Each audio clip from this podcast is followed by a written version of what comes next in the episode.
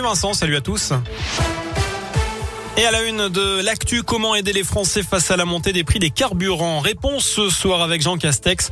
Le Premier ministre est l'invité du journal de 20h de TF1. Il devrait annoncer les mesures du gouvernement pour faire face à cette augmentation. Depuis quelques jours, plusieurs pistes sont envisagées, notamment la baisse des taxes ou le chèque carburant. Hier, Gabriel Attal, le porte-parole du gouvernement, avait promis une mesure simple, lisible et efficace. Retour à Lyon, où près de 200 personnes ont manifesté cet après-midi dans le quartier de la Guillotière. Des commerçants excédés par les incivilités. Ils dénoncent le le climat d'insécurité qui règne dans le quartier, feux d'artifice, raquettes, trafic, bagarres, des violences qui leur ont fait perdre de nombreux clients au fil des mois. Certains envisagent même de fermer boutique. Pas plus tard que mardi, six personnes ont été interpellées près de la place Gabriel Péry. 116 kilos de tabac et 171 grammes de cocaïne ont été saisis.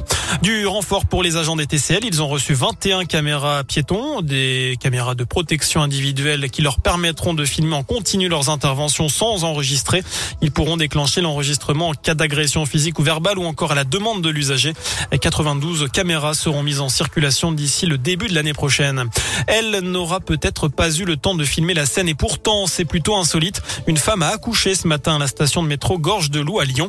Pas le temps de se rendre à la maternité. Elle a été aidée par un agent des TCL et a mis au monde une petite fille. On ignore si elle aura un accès illimité au réseau lorsqu'elle sera un peu plus grande. Dans le reste de l'actu, 120 000 foyers étaient toujours privés d'électricité cet après-midi en France, conséquence du passage de la tempête Aurore la nuit dernière.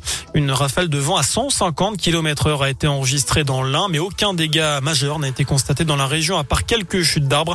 Météo France a levé toutes les alertes. Enfin, on termine ce scoop info à 19h01 avec un petit mot de foot. Les Lyonnais qui jouent sur la pelouse du Sparta Prague ce soir en Ligue Europa. Le coup d'envoi, ce sera à 21h. Vous noterez que ce sera sans Dembélé et Slimadi. Tous les deux joueurs, tous les deux plutôt, sont blessés. Voilà pour l'essentiel de l'actu. Merci, merci. L'actu continue sur